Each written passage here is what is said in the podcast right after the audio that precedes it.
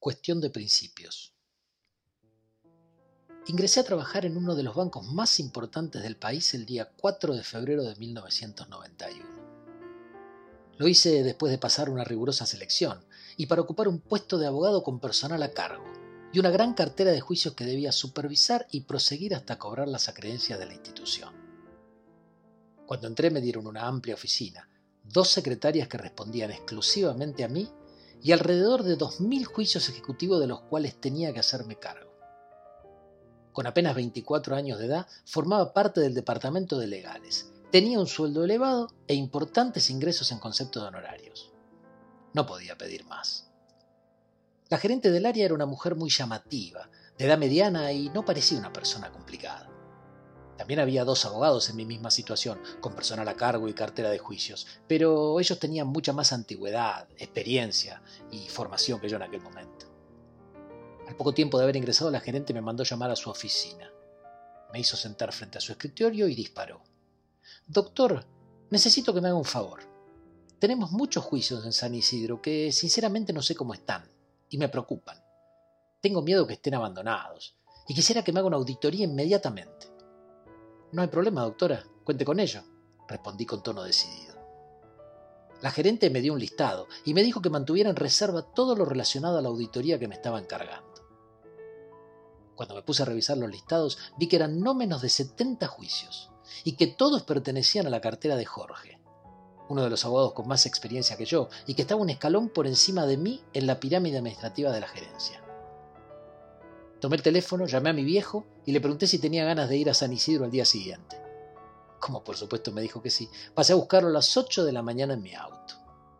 Yo disfrutaba enormemente de la compañía de mi viejo, a quien le encantaba ir con mi hermano o conmigo donde quiera que lo llevásemos. Él solía hacer un planito para el viaje, ya que por entonces no había GPS, y se sentía muy útil guiándonos durante todo el trayecto. Como sea, llegamos a San Isidro y nos tomamos un café en la cafetería frente al edificio de tribunales. Después de eso recorrimos cada uno de los juzgados, donde el viejo me esperaba afuera y acomodaba los papeles que yo le daba al salir.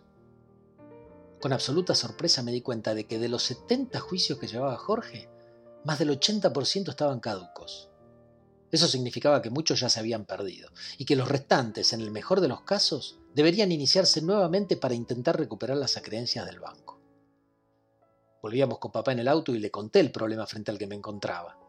Sabía, a ciencia cierta, que la gerente me había mandado a espiar a Jorge, a quien supuse tenía entre ceja y ceja y quería despedir. Me estaba usando para conseguir su fin. Pero por otro lado yo era nuevo, no llevaba siquiera un mes en mi puesto, y si no hacía lo que me pedía seguramente me iban a despedir a mí. Mi viejo iba sentado en el asiento del acompañante. Me llevaba la ventaja que da la vida, y aunque no tenía la menor idea de los vericuetos legales de un juicio, su palabra para mí era la más autorizada. Tenés un problema, me dijo mirando la autopista por la que circulábamos. Pero lo vas a saber resolver. Este muchacho, Jorge, está en un lugar donde podés estar vos mañana. Y lo que hagas con esto te va a acompañar toda la vida, para bien o para mal. Quizás es una oportunidad de ascender en el puesto, pero el costo para vos internamente puede ser muy alto. Analizalo tranquilo, pero sé que lo vas a resolver bien. Mi viejo hablaba poco, pero cuando lo hacía era para decir algo. Nunca hablaba por hablar y siempre se manejó con valores que nos supo inculcar a mi hermano y a mí. Yo sabía lo que tenía que hacer, pero no estaba dispuesto a hacerlo. Al día siguiente llegué al banco y no fui a ver a la gerente a su despacho. Caminé hasta la oficina de Jorge, golpeé la puerta y cuando me hizo pasar le dije, Jorge, ¿estás al tanto de lo que me pidió la gerente?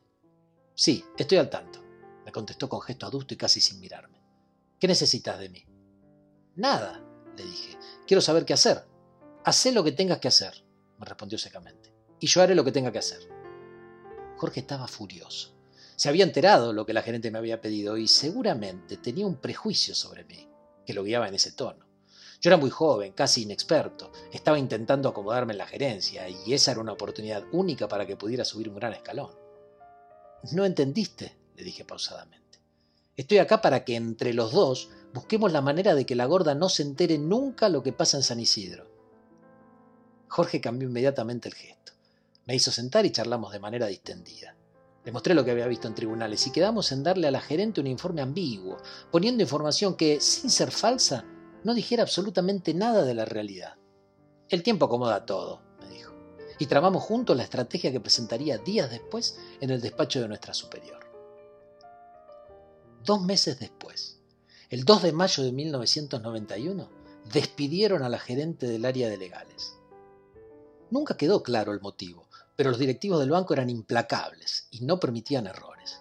Y aunque nunca supimos exactamente qué fue lo que pasó, nos enteramos que había cometido una infidencia y ellos se habían enterado. Cuando la despidieron le ofrecieron el puesto de gerente al abogado que estaba por encima de Jorge y mío. Aquel tipo, muerto de miedo por aceptar el cargo, decidió lisa y llanamente renunciar no solo a lo que le estaban ofreciendo, sino también al puesto que tenía en ese momento. Al rechazar la oferta fue convocado Jorge al piso 19, donde le ofrecieron la gerencia de legales y no le quedó otra opción que aceptarla. En menos de tres meses y con solo 24 años, pasé de ser el cuarto abogado del departamento a ocupar la subgerencia de legales de uno de los bancos más importantes del país. A partir de entonces armamos con Jorge un equipo de trabajo donde aprendimos a complementarnos de una manera excepcional. Nos sentíamos invencibles y fuimos efectivos en todos los aspectos. Reorganizamos la gerencia, promovimos abogados, iniciamos más juicio que en toda la historia del banco y tuvimos un progreso económico alucinante. De aquel marzo de 1991 a la fecha pasaron 29 años. Jorge se convirtió en uno de mis mejores amigos y pese a la gran diferencia de edad entre nosotros, cultivamos una relación envidiable. Durante 25 años tomamos café todas las mañanas en el mismo lugar, hasta que se fue a vivir a Barcelona siguiendo a uno de sus tres hijos. Pero seguimos hablando. Sigo pidiéndole consejo jurídico ya que lo considero un tipo brillante. Él siempre valoró mi lealtad, no solo por aquel acto, sino porque jamás intenté ocupar un lugar que no era el mío. Él era el de las ideas y yo el del trabajo constante. Si yo no hubiera sido fiel a mis principios, si mi viejo no me hubiera enseñado que en la vida no importa el lugar que ocupes, sino que sea tu lugar por haberlo ganado, mi suerte hubiera sido otra seguramente. Esa mañana, al otro día de San Isidro, sin que yo lo supiera, estaba definiendo mi futuro. Gracias a los valores que me inculcó mi viejo, creo que la clavé en el ángulo.